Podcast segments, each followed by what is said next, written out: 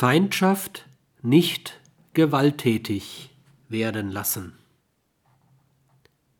Wir leben in einer Welt zerbrechender Wertordnungen und sind insoweit gefährdet, als die uns alltäglich vorgestellte Feindschaft unmenschlich ausufert.